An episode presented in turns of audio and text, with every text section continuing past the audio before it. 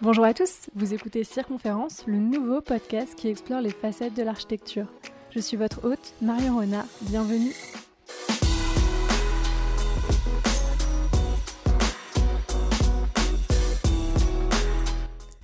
Dans ce nouveau podcast d'architecture, j'interviewe des personnes qui sortent des sentiers battus habituels en développant des initiatives atypiques.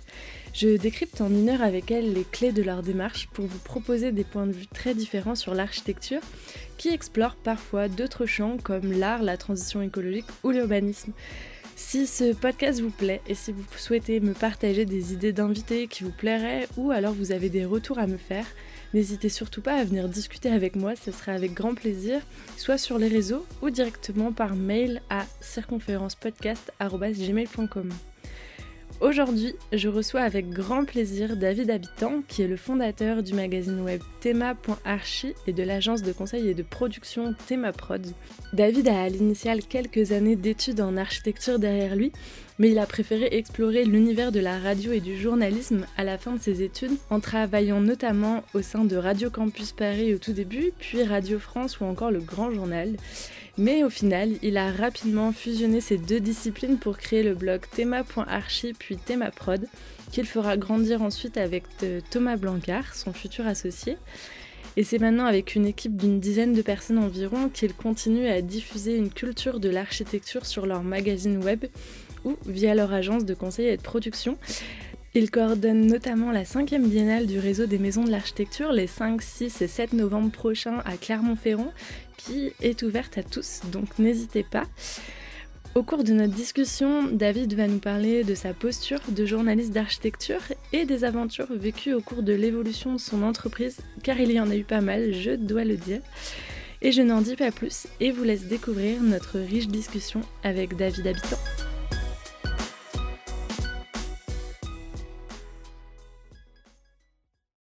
David Habitant. Merci Bonjour. beaucoup. Bonjour Marion Renard, merci à vous de me recevoir.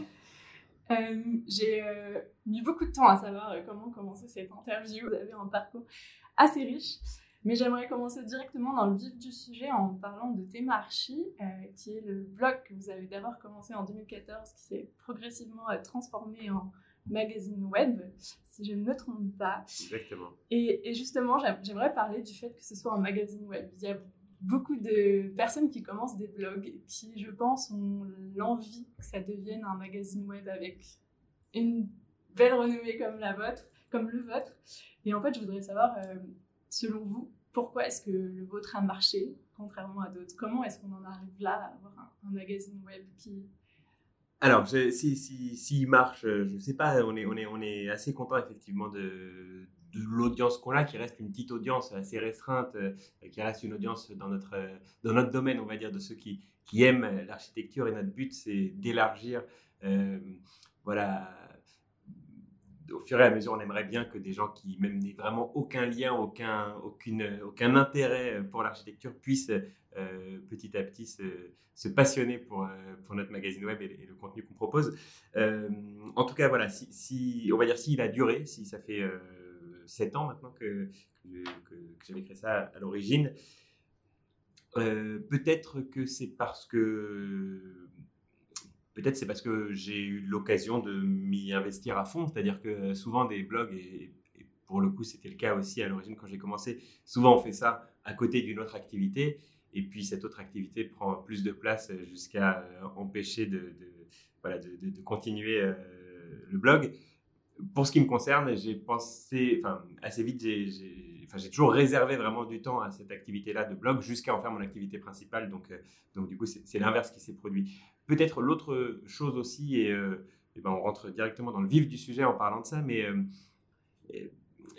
c'est que c'est, enfin, bon, un peu trivial, mais assez rapidement, j'ai essayé de réfléchir à la façon de faire durer ce blog, faire devenir un magazine web, euh, à le faire durer euh, économiquement D'accord. c'est pas c'est pas forcément euh, euh, enfin voilà c'est pas forcément des choses qu'on évoque de prime abord mais puisque c'est on très est bien. là-dessus c'est très bien d'en parler effectivement non et je pense à un, un, un- un blog que je suivais pour ma part quand j'étais étudiant en architecture qui s'appelle l'abeille et l'architecte Mhm. qui, je crois, n'est plus du tout actualisé, si je ne dis pas de bêtises. C'est un architecte qui s'appelle Jérôme Olivier Delbe qui l'animait. Euh, et c'était un blog qu'on aimait beaucoup quand on était étudiant en architecture. Alors, bon, c'est pas du tout la, ligne éditoriale que, je défends moi, mais toujours est-il que c'était, euh, enfin voilà, ça nous permettait aussi d'avoir un vrai point de vue sur, sur, sur l'actualité de l'architecture. C'était très intéressant en tant qu'étudiant. Et c'est vrai qu'au fur et à mesure euh, que enfin je, parle en son nom, je ne connais pas bien son parcours, mais je crois savoir qu'au fur et à mesure que Jérôme Olivier Delbe est rentré dans le monde euh, professionnel de l'architecture, il a euh, eu de moins en moins de temps pour s'occuper de, de, son blog, jusqu'à arrêter totalement de l'utiliser. Et je me rappelle d'un post qu'il avait euh, écrit un jour en disant, bon, ça commence à devenir compliqué de en gros, en disant en gros, ça commence à devenir compliqué de m'occuper de ce blog en même temps que, que mon vrai travail à côté. Est-ce que si je commençais à mettre en place des partenariats ou des choses pour, être, euh, pour pouvoir euh, être rémunéré via ce blog, est-ce que vous continuerez à me suivre? Il avait demandé ça à sa communauté en gros, euh, aux gens qui le suivaient, notamment sur Facebook. Et je me rappelle qu'il y avait eu beaucoup, beaucoup de messages disant non, fais pas ça, surtout pas. voilà, on va, on va perdre de la liberté, etc. Et pour le coup, c'est vrai que j'ai vraiment pris le, point de vue inverse dès le début en, me disant j'ai envie que, ce magazine tienne. Euh, je, pour en parler, mais j'ai des, je mets en place tout un tas de garde-fous qui me permettent de revendiquer une, certaine indépendance à partir de, de théma.archi. Euh, mais pour autant, euh, je pense qu'il faut en faire une activité euh, rémunératrice et que c'est comme ça que j'arriverai à le faire durer. Voilà, donc c'était ça le, le, point de départ et pour répondre à votre question qui me permet en tout cas de le faire durer jusqu'à aujourd'hui, euh, sept ans après sa création. Ouais, bah, rentrons directement dans le vif du sujet parce que si, si je me trompe pas, pour moi, Théma.archi, c'était d'abord un peu une carte de visite pour pouvoir montrer euh, vos, euh, la façon dont vous pouviez écrire, etc., pour pouvoir avoir des piges au sein d'autres d'autres euh, presses. Exactement. Et finalement, ça devient votre activité principale.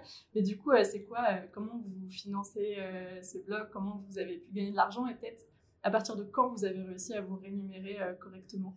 Ça, a pris des formes très différentes au fur et à mesure. Hein. Au tout début, et effectivement, c'était vraiment une carte de visite, donc il était euh, en fait, au tout début, il n'était pas question de le faire durer ce blog. C'est pour euh, contredire la, ma réponse juste avant, mais, mais, au tout début, tout début, effectivement, euh, j'utilisais ce blog pour me faire connaître à titre personnel parce que parce que j'avais jamais rien écrit et que j'avais envie de me, j'avais envie de proposer des, des, piges, des articles pour des magazines divers et variés. et puis et donc, euh, j'avais ce blog, j'ai commencé à avoir des petites piges à droite à gauche, notamment chez Slate et, à France Inter aussi.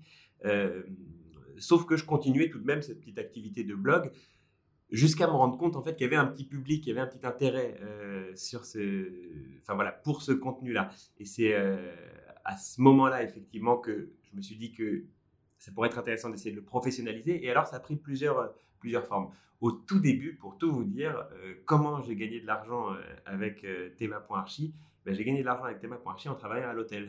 j'ai passé mes, mes, nuits en, tant que, en tant que réceptionniste de nuit dans un hôtel à, Paris.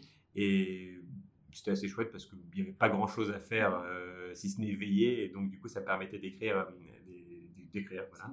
Voilà. Euh, j'ai fait ça pendant six mois, euh, mais d'une certaine manière, c'était le premier moment où je n'avais aucune autre activité que, que, que, l'hôtel et. Euh, du coup, c'était pas une rémunération directe de Théma.archi Effectivement, mais j'y ai pensé un moment, comme un moment, je me suis posé la question est-ce que ça peut pas être une manière de, une manière de fonctionner? C'est-à-dire, après tout, si j'ai ce métier qui, pour le coup, me permettait d'être assez serein quand, j'étais réceptionniste de nuit, c'est pas un métier où, euh, où, je vais réfléchir tout au long de la journée quand je fais pas ça. Donc d'une part, euh, une fois que j'ai terminé mes heures, je suis assez serein. D'autre part, j'avais beaucoup beaucoup de temps, euh, voilà, pour pour travailler sur Théma.archi. Donc ça aurait pu être une solution, mais tout de même, c'était fatigant. C'est pas un métier, enfin aucun métier, je crois, n'est facile. Mais celui-ci m'a semblé sur le long terme assez dur. voilà, en matière d'horaire, c'est quand même quelque chose. Et donc, j'ai essayé de monter des projets. Je me suis dit, peut-être que euh, Théma.archi, ça sera euh, euh, voilà, un, fil rouge qui sera jalonné par des gros projets. Et j'avais commencé comme ça, je ne sais plus, ça devait être en 2016 si je ne dis pas de bêtises, à essayer de monter un premier gros projet. C'était un, tour de France à vélo. Mhm. Pendant un, mois, j'ai sillonné la France pour voilà, essayer de créer plein de contenus de, à partir de rencontres avec des habitants, avec des, avec des architectes, avec des élus, etc. et j'ai eu, des, eu des partenaires sur ce, sur ce petit tour à vélo qui ont financé le tour en lui-même, mais du coup, ça me permettait de vivre un peu au-delà de de, du mois euh, dans lequel j'ai fait ce, ce, Tour de France. Donc, euh, ça a été pendant un temps une solution que j'imaginais euh, réplicable pour financer Théma.archi. Donc, lancer des projets et puis se faire sponsoriser pour chacun de ces projets, c'est ça? Exactement, c'est exactement ça. et puis finalement, il y a quelque chose d'un peu plus facile qui s'est mis en place derrière et qui m'a permis de dire que c'était peut-être ça la solution. c'est que j'ai commencé à être sollicité, enfin moi-même je me suis euh, aussi manifesté auprès de certains organismes, certaines structures qui avaient euh, pour but de, parler d'architecture, de, faire de la médiation autour de l'architecture. Je pense notamment au CAE de Paris, euh, qui ont été les premiers avec lesquels j'ai travaillé. Il y en a eu d'autres derrière. voilà, la Cité de l'Architecture, la, Maison de l'Architecture de France, l'Ordre des architectes, euh, voilà, toutes ces structures-là euh, ont pu me solliciter pour animer notamment des tables rondes, par exemple. Ça, c'est, euh, c'est la chose assez, enfin, assez banale, quoi, des, journalistes qui animent des tables rondes. Et donc, c'était déjà une, forme, une première rémunération qui me permettait de, de, vivre de ma passion. mais en fait, assez rapidement, j'ai commencé à proposer euh, d'aller un petit peu plus loin que juste ces animations-là, et donc notamment de faire des captations de, ces événements. Donc j'avais un copain réalisateur qui, euh, qui m'aidait en, filmant tout ça, euh, Myrti Monio, que, voilà, qui, vraiment on avait commencé tous ces, tous ces projets-là.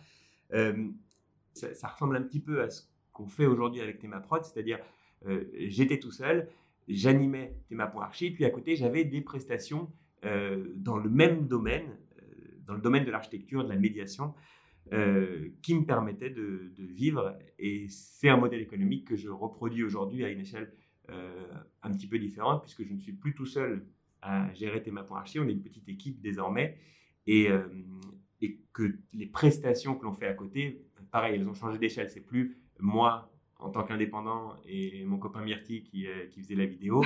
Là encore, on est toute une, on est toute une petite équipe. Ok. Et, mais aussi, Comment ça se fait que, par exemple, le CU de l'Île-de-France d'abord vienne vous chercher euh, parce que vous aviez cette expérience, euh, on va dire, grand public d'écriture, mais euh, gérer, enfin, animer une table ronde, c'est quand même pas du tout la même chose. Je sais pas trop.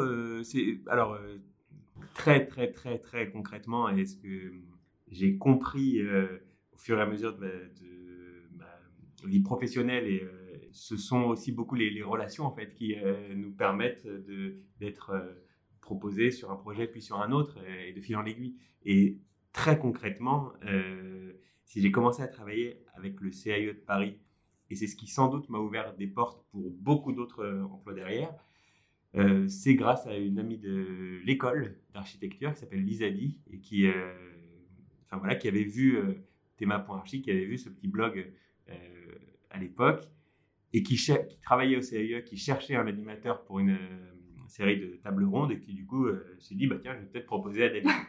Et d'ailleurs c'est vraiment au-delà du fait que c'est très sympa de sa part, c'est même un peu courageux parce que euh, je ne sais pas si ce qu'on fait aujourd'hui c'est parfait, mais c'est vrai qu'au début bon c'est laborieux. C'est vrai que j'avais aucune expérience de ça. Et effectivement, voilà. c'est exactement comme vous dites quoi. C'est pas évident, c'est pas c'est pas le même métier, même s'il y a quand même un vrai tronc commun entre le journalisme et, l'animation de ces événements-là, qui fait que, voilà, au fur et à mesure, j'ai pu m'y faire, on va dire. Ouais, ouais, ouais. Je, vais, euh, je vais continuer du coup sur Théma Prod parce que vous en avez parlé. Euh, du coup, ça, ça se crée, j'imagine, juridiquement parlant, en 2015. Donc, c'est un an après euh, Théma.archi, ce qui est vraiment très rapide. Euh, et, du coup, vous vous associez avec Thomas Blancard. Est-ce que vous vous associez tout de suite au moment de la création, euh, enfin, on va dire professionnalisation de Thémaprod ou pas? Et en fait, euh, comment est-ce que vous choisissez les personnes avec qui vous travaillez? Alors, non, ça se, en fait, pour être exact, juridiquement parlant, ça ne se crée pas en 2015. C'est-à-dire que le, le, nom arrive en 2015. c'est j'étais auto-entrepreneur, donc le nom juridique c'était mon prénom et mon nom, mais j'évoquais Thémaprod pour faire un peu plus pro, on va dire, pour, voilà, pour gonfler un peu les, pour gonfler un peu les pectoraux, quoi. de vous à moi, quand, quand on me proposait des prestations, souvent j'avais tendance à répondre on alors que j'étais tout seul, mais voilà, je me disais ça faisait un peu plus sérieux et, et, et ça allait m'aider. Bref, euh, ça restera entre nous. Euh, en tout cas, euh, voilà, en tout cas, donc on est en 2015, effectivement, Thémaprod, le, le nom Thémaprod arrive, mais, mais juridiquement parlant, la SARL qu'on a créée avec Thomas Blancard, que vous citiez, c'est beaucoup plus tard, c'est en 2018, si je ne dis pas de bêtises. Ah oui. Et voilà, Thomas lui-même, je l'ai rencontré dans ces eaux-là vers 2015, mais finalement, euh, on s'est associé beaucoup plus tard. Voilà. Ah donc, il y a eu vraiment toute cette partie-là euh, où tout seul, j'avais ce, j'avais Archi que, j'alimentais régulièrement et tout seul, j'avais ces petites prestations d'animation, de captation, etc. Euh, où parfois je faisais travailler des copains quand je ne pouvais pas être tout seul sur le projet, mais en tout cas, c'était vraiment en tant qu'auto-entrepreneur, en tant que freelance, que je faisais tout ça. Voilà. C'est bien plus tardivement, voyant que j'avais quand même pas mal de limites à bosser tout seul, que euh, je suis allé solliciter euh, Thomas Blancard, que j'avais rencontré quelques années auparavant, euh, avec qui on était assez proches, et notamment sur ces questions-là de, médiation, de, valorisation de l'architecture et du patrimoine. Et, il a accepté de quitter son travail de l'époque pour monter une entreprise avec moi. Et voilà, c'est ce qui a donné Thémaprod, le vrai Thémaprod, le Merci Thémaprod juridique. Merci les copains, effectivement. Excellent. Mais du coup, vous avez est-ce que, c'est, euh, est-ce que vous avez attendu de pouvoir rémunérer d'autres gens avant de vous constituer en SARL, du coup, j'imagine? On y allait très très lentement. Hein. C'est vrai qu'on y allait très très lentement. Euh, euh, est-ce que comment on a fait au tout début je, On a essayé déjà nous-mêmes de nous rémunérer quasiment dès le début. On, s'est vraiment rémunéré dès le début, Thomas et moi. C'est-à-dire que pour le coup, moi j'avais mis de côté un peu d'argent euh, grâce à mon auto-entreprise. Euh, et donc, j'ai pioché là-dedans pour me rémunérer les premiers mois. Euh, Thomas, lui, je pense qu'il profitait d'une fin de contrat, de son contrat précédent. Enfin voilà, il y avait peut-être quelques jours qui lui ont permis de se rémunérer comme ça, on va dire, le premier mois. mais en fait, très vite, on a eu des, des, prestations, des tout petites prestations au début qui nous ont permis de nous rémunérer. Thomas, moi, et déjà Marie Crabier, qui est notre journaliste aujourd'hui à, Théma.archi, qu'on a engagé en apprentissage dès l'ouverture de la boîte. D'accord.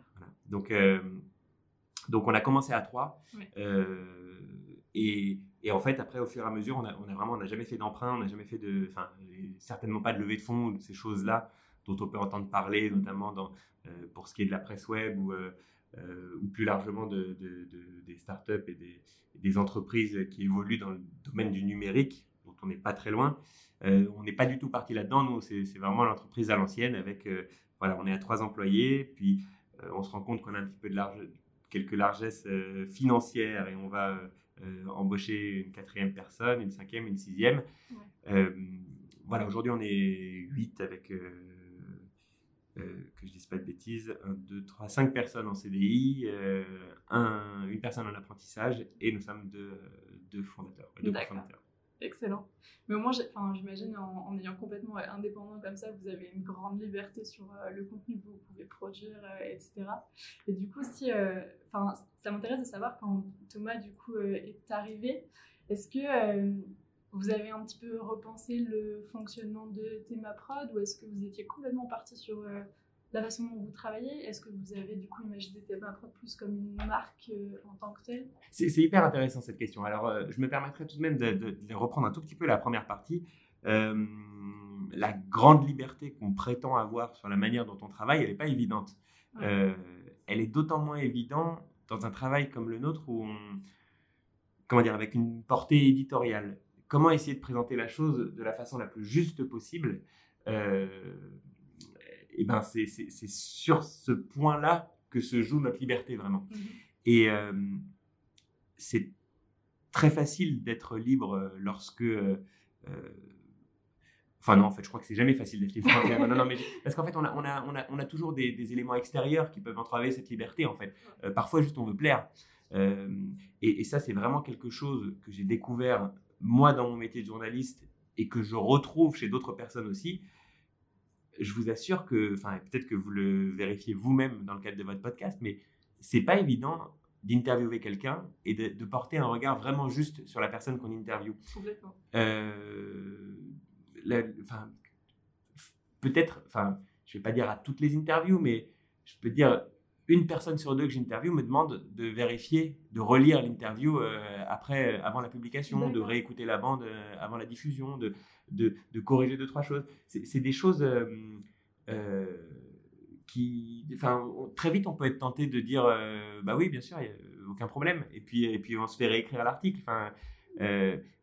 Enfin voilà, la, liberté, ça peut être ça, quoi. C'est-à-dire qu'on on peut très bien faire un blog du, le soir en rentrant chez soi, donc sans avoir aucune question de financement, mais par, j'allais dire par faiblesse, le, le, mot est un peu fort. Ce que je veux juste dire, c'est par, par peut-être d'être un peu impressionné par certaines personnes, on peut se faire un petit peu emmener. Euh, euh, enfin, c'est, je me rappelle ma première interview de Rudy Ricciotti, mais euh, enfin, c'est, j'étais vraiment tout, tout jeune, mais aussi très, enfin, pas, pas, du tout sûr de moi. Et cette espèce de mastodonte là qui, qui, me dit exactement ce que je dois faire, ce que je dois dire, ce que je dois écrire, comment l'écrire et pourquoi.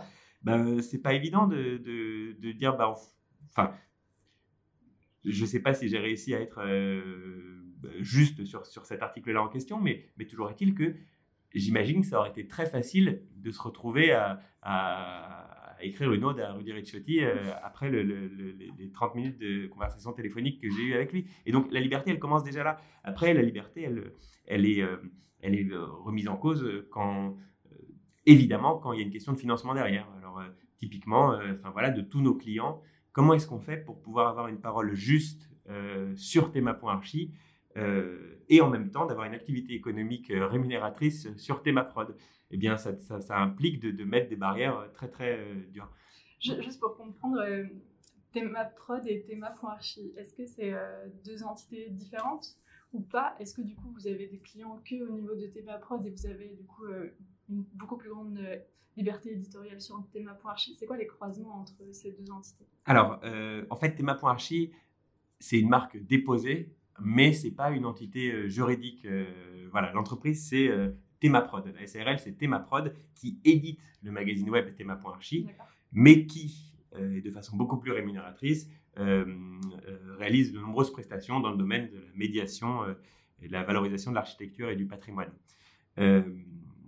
donc, on a, en tout cas, on revendique, en tout cas, on essaye d'avoir une manière très libre de parler d'architecture, mais finalement, ça s'inscrit dans un projet global avec Thémaprod, où notre volonté, c'est juste, effectivement, c'est ça, c'est de diffuser, de parler d'architecture.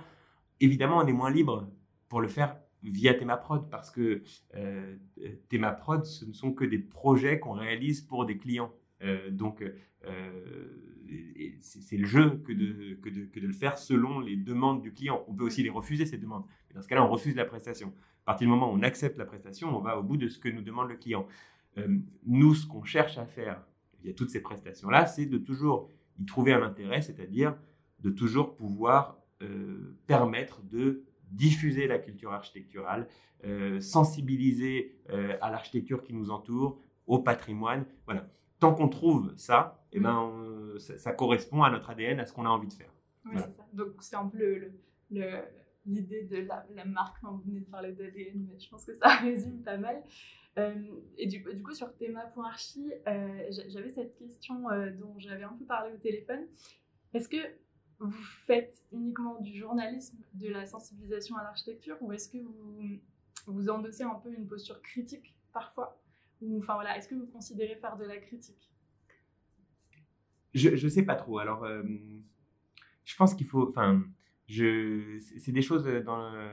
je ne suis pas très compétent sur, pour répondre à cette question. Je pense qu'il me manque moi-même pas mal d'éléments euh, pour euh, de savoir déjà exactement ce que c'est la critique. J'ai, euh, je, j'ai l'impression de ce que j'en comprends. Je pense par exemple à la critique de cinéma avec tous les réalisateurs de, la nouvelle vague qui, qui, étaient, qui écrivaient eux-mêmes dans les cahiers du cinéma. Par exemple, il y avait vraiment une porosité très forte entre, entre la réalisation de films et la, et la critique de ces mêmes films. J'imagine que c'est un petit peu pareil pour l'architecture. Je ne sais pas si je ne sais pas si on peut vraiment faire un travail de critique d'architecture sans, sans, savoir vraiment ce que c'est que la conception architecturale. Et d'une certaine manière, moi, je ne sais peut-être pas vraiment ce que c'est que la conception architecturale. Moi, je sais ce que c'est que l'usage d'un bâtiment. Mhm. Je suis usager de bâtiment, je ne suis pas du tout architecte. J'ai fait quelques années d'études d'architecture, mais je suis loin d'en de, comprendre euh, tous les enjeux. Euh, donc, en ce sens, peut-être que je ne saurais pas faire de la critique. Euh, mes collègues, et notamment notre journaliste Marie Crabier, encore moins, elle, n'a pas fait d'études d'architecture. Elle, elle, a une connaissance culturelle de l'architecture, mais, mais elle, enfin, voilà, pas de pratique là-dedans. Euh, donc en ce sens, peut-être qu'on ne fait pas vraiment de la critique. Et d'ailleurs, c'est vrai que quand on parle de bâtiment, enfin, l'autre sens de critique, le sens commun d'une critique, euh, c'est vrai que nous, les bâtiments dont on parle, on ne les critique pas, euh, on, est beaucoup plus dans l'observation que, dans que, dans, que, dans le point de vue sur leur usage. Pour autant, on a des points de vue qu'on défend aussi sur Théma.archi. Des, des points de vue assez, assez facile à défendre, à savoir euh, euh, parlons d'architecture, l'architecture est partout autour de nous, euh, il faut juste qu'on apprenne à la regarder. Enfin voilà, ce genre, ça c'est des points de vue, c'est vraiment des, des, des, des, lignes qui nous, qu'on retrouve dans chacun de nos articles et, et qui sont pas très polémiques en soi. Après, on a des points de vue un peu plus polémiques aussi. et c'est vrai que, en ce sens, on est peut-être un petit peu critique aussi.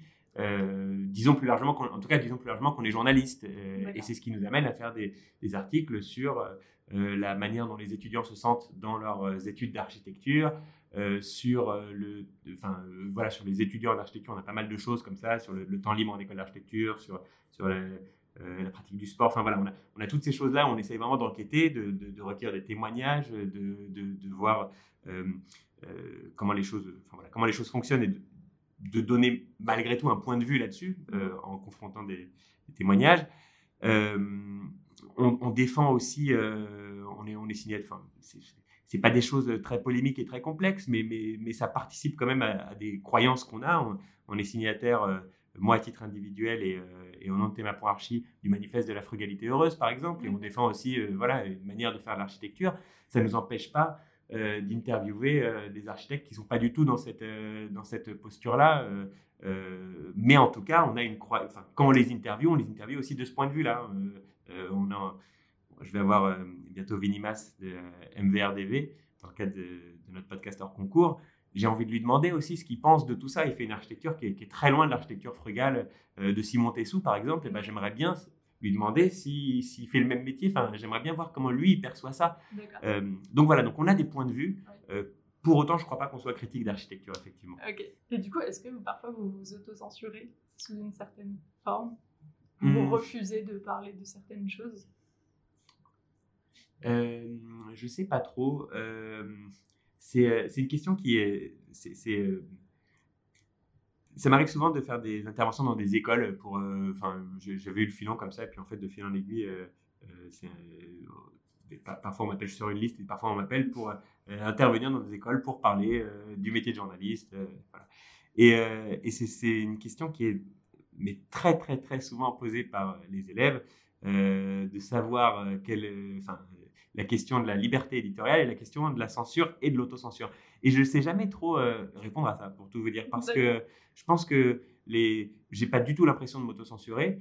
Euh, c'est pas pour autant que je le fais pas. Je pense que la vraie autocensure, elle se fait aussi beaucoup de façon, euh, euh, voilà, non non perceptible. Mais c'est ce que je vous disais tout à l'heure par rapport euh, quand on interviewe un architecte très charismatique qui prend la, la, direction de l'interview, bah, d'une certaine manière, on lui donne un petit peu la plume et, et on, autocensure, on s'autocensure peut-être dans ce qu'on aurait pu dire si on avait écrit la chose sans, sans le solliciter. Quoi. Donc, donc euh, je j'ai pas du tout l'impression de m'autocensurer. Évidemment, euh, je, fais en sorte de n'avoir aucune incidence, euh, que, mes, que, les prestations qu'on réalise via Thémaprod avec nos clients de façon rémunérée n'aient aucune incidence sur ce qu'on écrit sur Théma.archi. donc de ce côté-là, il n'y a, a, aucune autocensure concrète. Après, peut-être qu'au fond de moi, c'est, enfin voilà, on est, c'est la difficulté du métier de journaliste où euh, la manipulation, elle n'est pas forcément explicite et elle n'est même pas forcément volontaire d'aucune part. Enfin, voilà. peut-être je, vais parler là de, votre posture de chef d'entreprise parce que du coup, Théma Prod, c'est quand même beaucoup d'activités. On, ne l'a pas dit, mais du coup, il y a dedans Théma.archi, mais et à côté, du coup, il y a Théma Prod avec ces, tous ces projets, création de, de contenu, accompagnement, etc. Comment comment s'organise une semaine euh, de David Habitant finalement Est-ce que vous vous réservez euh, tant de jours pour Théma.archi, tant de jours pour Théma Prod, ou alors justement tout voilà, se, se combine plutôt bien euh, tout, tout, se combine, tout se combine et plutôt bien parfois, autant que possible. en fait, déjà juste pour revenir sur la structure de l'entreprise, si vous voulez, on a en fait entre Théma.archi et Théma.prod, à la fois on a un, mur imperméable pour ce qui concerne l'influence. Ça, c'est ce que je vous disais tout à l'heure, c'est-à-dire que vraiment bien faire attention à ce que, euh, les, relations euh, de prestataire à client de Théma.prod n'aient aucune incidence sur l'écriture des articles de Théma.archi. Maintenant, on a une perméabilité, au contraire, euh, très forte pour ce qui est de l'équipe. C'est-à-dire que on profite de. Euh, enfin voilà, c'est notre équipe, elle, elle, est sur les, elle est sur les deux tableaux. Pour ce qui me concerne, comment ça s'organise euh, euh, dans le temps à l'échelle d'une semaine, par exemple, c'est vraiment tout est entremêlé. voilà, une semaine, c'est juste la, comment dire, c'est juste l'accumulation de, de, plein de projets. voilà, on ouvre des tiroirs. le lundi de 9 à 11, on travaille sur tel projet, puis ensuite euh, on travaille sur un autre, puis enfin voilà, c'est et, indistinctement théma.archi, théma-prod. Parfois les deux sont liés aussi. Euh, je vous parlais de l'événement hier qu'on avait aux, grands ateliers, donc ce, ce, grand espace de, euh, de, pédagogie de l'architecture à l'échelle 1, hein, où, des étudiants des, écoles d'archives vont pour faire des travaux sur, sur enfin voilà, vont mettre la main à la pâte hein, pour apprendre euh, Travailler à l'échelle 1, justement. Exactement. Euh, donc hier, on, faisait une émission avec eux. On était à la fois prestataires, euh, c'était nos clients, puisqu'on a réalisé la, leur émission. Eux, ils avaient prévu un événement physique et nous, on, a participé à le rendre également diffusable en ligne. par toutes des moyens techniques de captation, par une animation aussi en fil rouge, etc. Euh, mais on était aussi partenaire média de l'événement via Thema.archi. Donc voilà, parfois les deux choses se croisent. Et, évidemment, le fait d'avoir les deux structures en une, Thema.archi et Thema.prod, ça permet, euh, lorsque l'on a euh, un contrat sur un événement qui nous intéresse, ben, plus facilement on peut mettre le magazine, on peut positionner le magazine comme étant partenaire. Et, et à l'inverse, évidemment, et c'est là où il faut vraiment faire attention à ne pas dépasser la ligne rouge dont je vous parlais tout à l'heure. À l'inverse, évidemment, lorsque on est partenaire d'un événement via Thema.archi, inévitablement, ça nous amène, euh, enfin, on est en meilleure position euh, pour euh, proposer des prestations via ThémaProd lorsque, lorsque on a une opportunité, quoi. Est-ce que vous dédiez un, budget à la communication de Théma.archi spécifiquement? Oui, alors c'est pas, c'est pas, je ne sais pas si c'est des choses que de, des meilleurs chefs d'entreprise font. En tout cas, nous, on n'a pas, on pas tellement de vision euh, sur euh, ce qu'on fait maintenant euh, au, quotidien. Enfin, d'ailleurs, non, on n'a pas de budget à proprement parler pour la communication de Théma.archi. Maintenant, par les événements que l'on mène, ce sont des choses qui nous coûtent de l'argent et on est rémunéré par la visibilité que ça nous donne quand on fait les. Enfin, donc en fait, non, on n'a pas de budget communication pour Thema.archi, mais on a un budget de fonctionnement pour Thema.archi. Et quand je vous dis euh, d'autres chefs d'entreprise le font sans doute mieux que nous, c'est que euh, peut-être qu'on gagnerait à le prévoir ce budget, à le rentrer dans une enveloppe, etc. Je vous avoue que notre gestion de notre entreprise, elle est plutôt euh, sur les six mois à venir. Et, voilà, et, si les six mois à venir sont radieux, tout se porte bien, ben, on n'aura aucun problème à à multiplier les événements et, à faire ce qu'on a envie de faire avec Théma.archi. Si on se rend compte qu'on traverse une passe un peu plus difficile, peut-être euh, euh, qu'on va un peu minimiser euh, le, le, coût de fabrication de Théma.archi pendant la période à venir. Oui, d'accord. Et là, là, vous avez parlé de, des six prochains mois, mais est-ce que si je vous pose la question, et dans 10 ans, et dans 20 ans, qu'est-ce que ça deviendrait? Qu'est-ce que ça serait Théma.archi euh, Eh bien, écoutez, je sais pas trop. non, je sais pas si j'arrive pas à me rendre compte. Est-ce que ça serait très différent de ce qu'on fait aujourd'hui ou pas D'abord, dans le, enfin voilà, est-ce que nos activités seront très différentes? Est-ce que notre taille, est-ce que l'échelle de nos réalisations seront très différentes? Je sais pas. ça fait trois ans maintenant que, que, que, que Théma Prod est ce qu'elle est avec son équipe, etc. Euh, et c'était, enfin, on, trouve un cadre de travail de plus en plus confortable, je pense, parce qu'on est de plus en plus nombreux et qu'on peut aller de plus en plus au, bout des projets, parce que euh, parce qu'on est plus connu et donc sollicité euh, sur plus sollicité, donc on peut plus être amené à choisir aussi nos projets. Donc euh, je trouve que c'est de plus en plus agréable. Je ne sais pas si ça le sera à l'infini. Enfin, c'est-à-dire que peut-être que c'est maintenant qu'il faut, peut-être qu'on peut se dire que voilà, peut-être qu'aujourd'hui on est 8 et c'est peut-être à ça qu'on doit s'arrêter.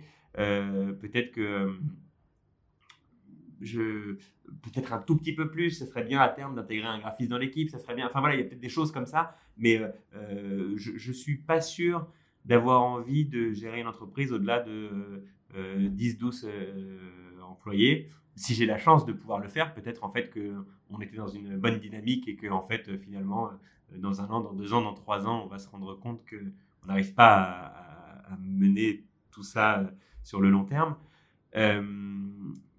Donc, euh, non, pardon, je ne saurais pas trop répondre à votre question. Et peut-être d'ailleurs, ce serait bien que je me la pose un peu plus, cette question. Bah, après, je pense que être chef d'entreprise de, imaginons, une vingtaine de personnes, c'est pas du tout le même métier que de vite. Vous n'avez pas du tout le temps pour faire les mêmes choses. Donc, après, voilà, exactement. suivant ce que vous voulez faire. Mais j'entends souvent des architectes qui. Euh, parce que on est, on est à l'échelle d'une agence d'architecture, euh, ce, qu'on fait en matière de, de, personnel, je veux dire. Et, et c'est vrai que j'entends souvent des architectes parler d'un d'une taille euh, à ne pas trop dépasser. Euh, c'était les architectes de chez Data qui m'en avaient parlé euh, en premier. Ils me disaient une vingtaine, si je dis pas de bêtises. C'est déjà.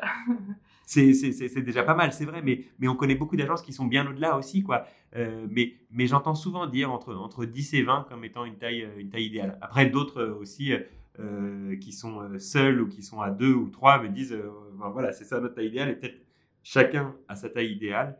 Euh, mais disons qu'entre entre 10 et 20, je pense qu'on réussirait à, mener tous les projets qu'on a envie de mener, les faire de la meilleure manière qui soit, et en même temps ne pas être dans, un, dans une surcharge de travail. C'est difficile, euh, notamment quand on crée une entreprise, que de réussir à, garder du temps pour soi, du temps à côté, enfin voilà, pas travailler le soir, le week-end. Voilà, c'est des choses que, que j'ai pas pu toujours faire, que je commence à découvrir petit à petit et, et avec grand plaisir. J'imagine. Là on, là, on vient parler de futur, mais j'aimerais revenir un peu dans les six derniers mois. Euh, peut-être pour quelque chose qui a été une difficulté, je ne sais pas. Je voudrais parler des problèmes que vos sites internet euh, ont eu euh, suite à l'incendie. Une seule histoire. des serveurs d'OVH, si je ne me trompe pas. C'est ça. pour un magazine qui est quasiment exclusivement basé sur le web, quand on perd ses sites internet, bah, qu'est-ce qui se passe et comment on rebondit? Face à ces situations eh, C'était vraiment une, euh, une, une, petite épreuve euh, parce que, donc en fait, euh, effectivement, c'était en mars dernier, les, serveurs d'OVH, donc OVH c'est notre hébergeur, c'est l'hébergeur de, beaucoup, beaucoup, beaucoup de sites web en France et même dans le monde. Et donc il y a une partie des, des serveurs d'OVH qui ont brûlé dans un incendie, dans l'incendie du data center de Strasbourg, d'un de leurs data centers à Strasbourg. Et pas mal de sites ont été mis en ligne le jour de l'incendie, le lendemain. Euh, voilà. Il se trouve que pour la plupart, euh, ils ont pu euh, très vite revenir en ligne, soit parce que leur serveur n'avait pas été touché, soit parce que leur serveur avait été touché mais qu'ils avaient une sauvegarde, enfin que, OVH eux-mêmes avaient une sauvegarde de ces serveurs-là, soit parce que leur serveur avait été touché, qu'OVH n'avait pas de sauvegarde, mais qu'eux-mêmes avaient leur propre sauvegarde. Voilà. Et en fait, ça, ça, enfin, ça montre bien que, enfin voilà, ça, nous rappelle bien combien on, a, combien on était amateur jusque-là. Et, et, moi, ça m'a fait un petit électrochoc de bon, maintenant peut-être qu'il faut euh, faire les bons investissements aux bons endroits et il faut arrêter de gérer son truc comme si, euh, enfin, de gérer tout ça à la légère. Mhm. Parce que nous, on a été dans la pire situation concernant VH, c'est-à-dire qu'on était de ceux qui n'avaient, euh, dont les serveurs ont été touchés et dont les sauvegardes d'OVH ont aussi été touchées. Mais, mais il se trouve que moi, à titre personnel, j'avais, j'avais rien préparé comme sauvegarde, etc. J'avais, j'avais pas du tout anticipé ce, problème-là. Et en fait, on a eu énormément de mal à faire euh, revenir le site web. Euh, il y avait deux choses distinctes qu'on n'a pas pu remettre en place. C'est d'une part le site en lui-même, euh, où en fait on n'avait pas de, enfin, on avait des, mauvaises sauvegardes de, du, site, enfin, comment dire, de la structure du site, quoi. Et donc, du coup, on a dû beaucoup remettre les mains dans le code pour, pour le refaire tenir, quoi. C'est vraiment, euh, voilà. Et d'autre part, enfin, disons que c'est l'étagère, quoi. On avait, on avait une étagère qui, qui, est tombée et quand on l'a remise en place, il manquait plein de vis et voilà. Donc, on a, c'était un vrai boulot que de la remettre en place. Et d'autre côté, les livres qu'il y avait dans l'étagère, donc le contenu de notre site web, nos articles, euh, ça, c'est une autre sauvegarde, c'est la base de données, ça. Et euh, là, pour le coup, on avait une sauvegarde euh, qui datait de l'été précédent, donc de l'été 2020. Donc, donc voilà, c'était un double coup dur avec un site qui a mis longtemps à se relever. Et une fois qu'il se relève, eh ben, il y a tout un tas d'articles qu'on n'a pas pu retrouver. C'était dur. Alors, c'était dur pour moi parce que, parce que, parce que c'est tout un tas de contenu dont j'étais très très fier. Euh, qui participait à ce qu'on était, quoi, enfin à ce qu'on est, j'espère. Euh, mais c'était, je crois, très dur aussi pour notre journaliste euh, Marie Crabier, qui, qui elle a vu vraiment tout, tout un tas de travail qu'elle a pu faire, qu'elle a pu très bien faire, partir et dont on n'aura plus jamais aucune trace. C'est assez bizarre de se dire ça à l'heure d'Internet, de, des sauvegardes en tout genre, des clouds, etc. On a l'impression que, bon, on va pas trop regarder ce qu'il en est de la sauvegarde. On a tellement de possibilités de sauvegarde que forcément, on va retrouver, si on devait tout perdre, forcément, on retrouvera un bout ou un autre. Et puis, en fait, euh, justement, avoir un peu trop confiance en ça, et euh, eh ben, on se retrouve euh, un peu tout nu le jour où on perd, on perd le contenu. Donc, oui, non, c'était pas une super expérience. Je pense que ça nous a beaucoup appris, évidemment. Ça nous, a, ça nous amènera, je pense, à nous professionnaliser.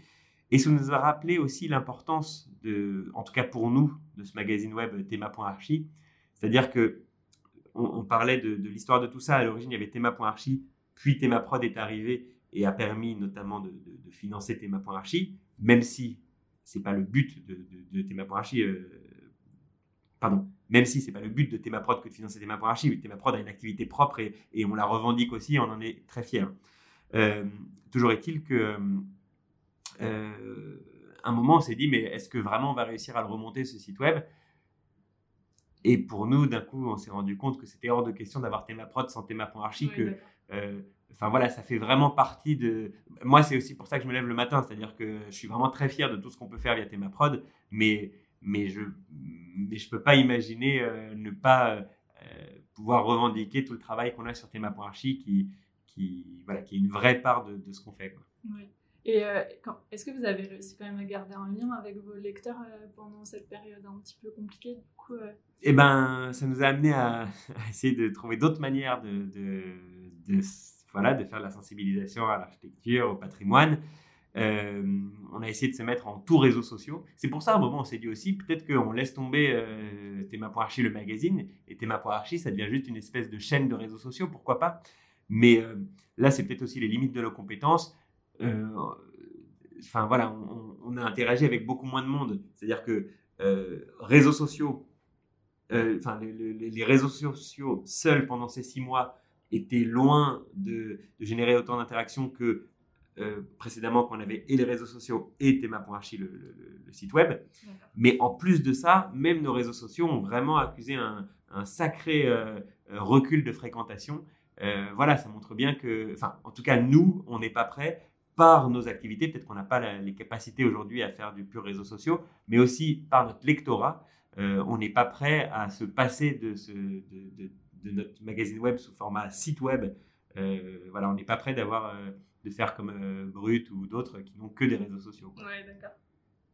C'est bien. Moi, je pense que ça, on comprend ce dont on a besoin, ce, dont, ce qui est un petit peu moins. Il y a ce genre d'épreuve, effectivement, bien sûr. Complètement. Je, vais, je vais finir avec euh, quelques petites dernières questions. la première que, je pose régulièrement, c'est est-ce qu'il y a une rencontre qui a été un petit peu significative dans votre parcours et, dont vous aimeriez nous parler parce que ça a été particulièrement important? Vous, vous m'avez sollicité en amont, vous me l'avez dit de cette question pour pas que je sois pris de court et du coup j'ai réfléchi et, et, c'est vrai que, les rencontres, c'est un peu bateau de le dire, mais c'est vrai que les rencontres, c'est vraiment ce qui fait un parcours. C'est-à-dire que je ne crois pas qu'il y ait des parcours qui soient tout tracés et, et c'est valable pour euh, voilà, des personnes qui ont pu avoir des expériences diverses, mais c'est aussi valable, j'imagine, pour des personnes qui euh, n'ont jamais eu trop de, changements dans leur, euh, dans leur univers. Mais, mais, mais, déjà ça, ce sont aussi des, des rencontres qui leur permettent d'accéder à des opportunités. On s'en rend pas souvent compte. On a souvent l'impression que les choses sont un peu naturelles, mais finalement, à bien y réfléchir, chaque, enfin, je, crois que, toutes nos que toutes nos avancées sont toujours liées à des personnes, à des discussions, à des réflexions, euh, à des lectures, pourquoi pas, euh, et donc à des gens derrière tout ça.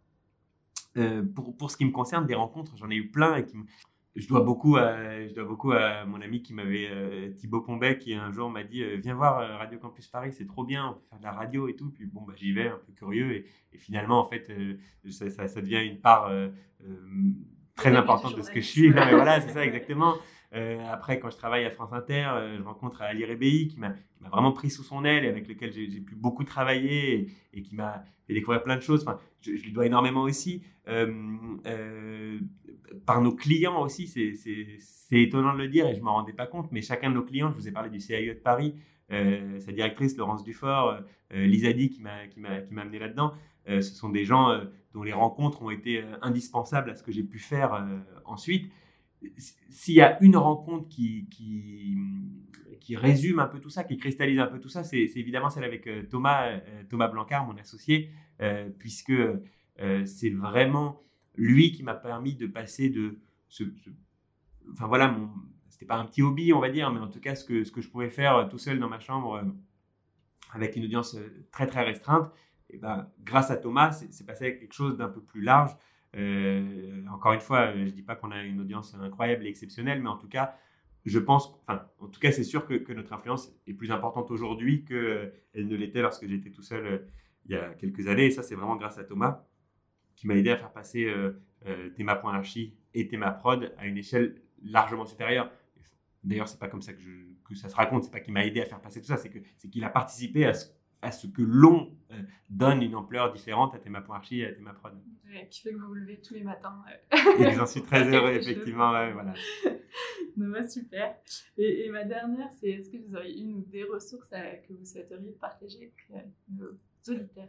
Oui, des ressources. J'avais pensé à deux manières de répondre à cette question et, si on a le temps, j'aimerais bien les développer les deux. Je vais essayer d'être assez, assez succinct, mais euh, la première, ce sont euh, euh, tous les, de façon concrète, hein, c'est tous les contenus que produit une journaliste qui s'appelle Camille Jusa. c'est pas du copinage, hein, je, suis en, je, suis en, lien avec elle, et notamment du fait qu'elle soit journaliste à Radio France. Elle a beaucoup travaillé pour France Culture, mais, mais, mais c'est enfin, voilà, c'est surtout que si je suis en lien avec elle, c'est parce que j'apprécie énormément son travail. Et elle a une série sur France Culture qui s'appelle euh, le génie des lieux, notamment, où elle fait des, des, reportages d'une trentaine de minutes sur des bâtiments euh, iconiques, euh, voilà, de, Corbusier, de, enfin, on, fait plein de visites comme ça de, de, lieux. c'est vraiment superbe comme reportage avec la parole donnée aux habitants, la parole donnée aux architectes, aux historiens. Enfin, c'est très complet, puis c'est une superbe mise en onde, c'est très agréable à, l'oreille, c'est super bien réalisé, super bien produit. Euh, et puis elle en a tout un tas d'autres des séries chez Binge. Elle a fait récemment euh, une série sur euh, le, pavillonnaire qui est, qui, est, génial. Là encore, avec beaucoup de paroles aux habitants, des histoires. Enfin, c'est là aussi où on voit le lien entre l'architecture et les gens qui l'habitent mmh. et les gens qui l'utilisent au quotidien. Et, et, c'est vrai que parfois, on a tendance à parler d'architecture comme quelque chose d'un petit peu désincarné, en évoquant juste des espaces, des formes, des couleurs, mais, mais je pense que c'est vraiment important de se rappeler combien l'architecture euh, n'existe que par euh, les usages qu'on y fait, par les souvenirs qu'on en a, par, euh, par le quotidien que, que, l'on y passe. et voilà, je trouve qu'elle sait vraiment très très bien le mener, Camille Jusa, et, je vous recommande vraiment l'écoute de tous ses reportages.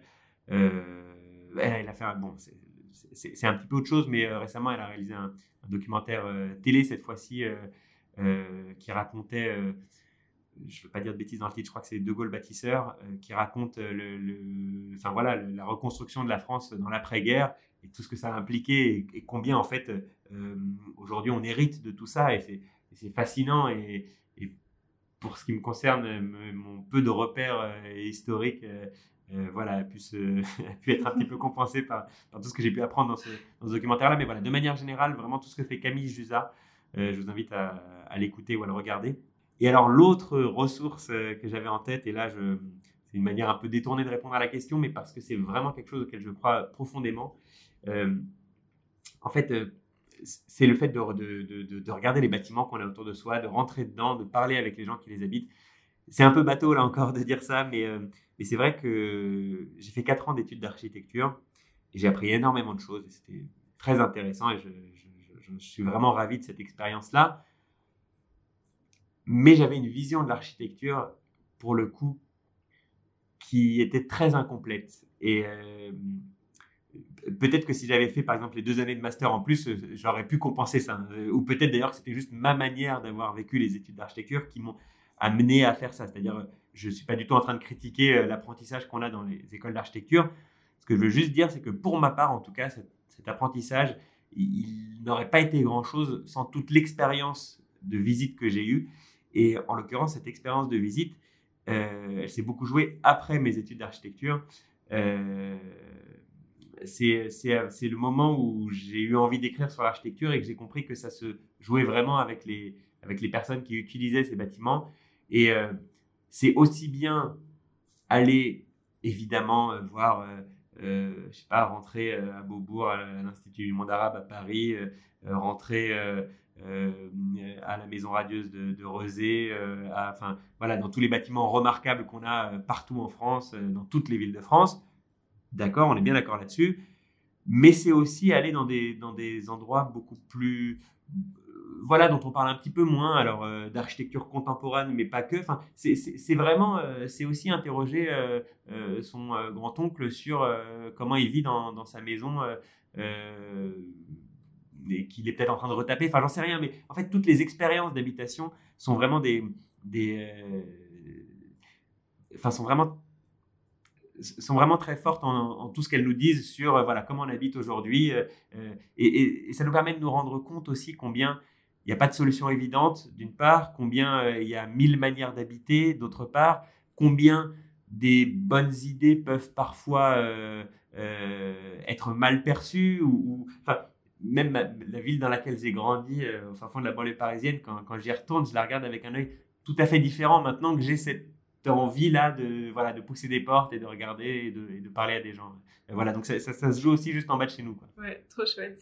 Eh ben, génial. Eh ben, un grand merci de m'avoir accordé tout ce temps. Où est-ce qu'on peut retrouver euh, vos activités euh, aussi larges sont-elles? Allez, sur thema.archi, tout simplement, www.thema.archi, T-E-M-A.A-R-C-H-I. Euh, sur les réseaux sociaux de thema.archi, on est sur Instagram, on est sur Twitter, sur Facebook, on est sur Twitch même depuis peu. voilà, si vous nous suivez, on, on essaye d'avoir assez régulièrement des contenus de tout ordre. voilà, toujours des nouvelles choses qui s'y passent. Trop chouette. Et juste euh, parce que je suis un petit peu curieuse, pourquoi Théma.archi du coup? Théma, euh, à mon époque, ça voulait dire regarder, je sais pas si ça se dit encore. Théma la tour là-bas qu'on a de l'autre côté de la fenêtre. Euh, ben voilà. Ok, trop bien. et ben un grand merci pour tout ça. Merci à vous. Merci à vous de nous avoir écoutés jusqu'ici et merci à David pour ce bon moment pour la première fois en présentiel, je dois l'avouer. Vous pouvez retrouver toutes les aventures de David et de son équipe sur thema.archi et sur leur réseau où ils sont assez actifs comme David nous l'a bien précisé. Et si vous cherchez les notes et références de ce dont on a parlé, vous les retrouverez directement sur votre plateforme de podcast ou aussi sur Instagram et LinkedIn. Donc n'hésitez pas à jeter un œil aussi pour être informé de la sortie des prochains épisodes. D'ailleurs, si vous souhaitez me suggérer des idées d'invités, c'est avec grand plaisir. Donc n'hésitez pas à me contacter en message privé ou par mail sur circonférencepodcast.gmail.com. Je vous dis à très bientôt pour un prochain épisode du podcast Circonférence.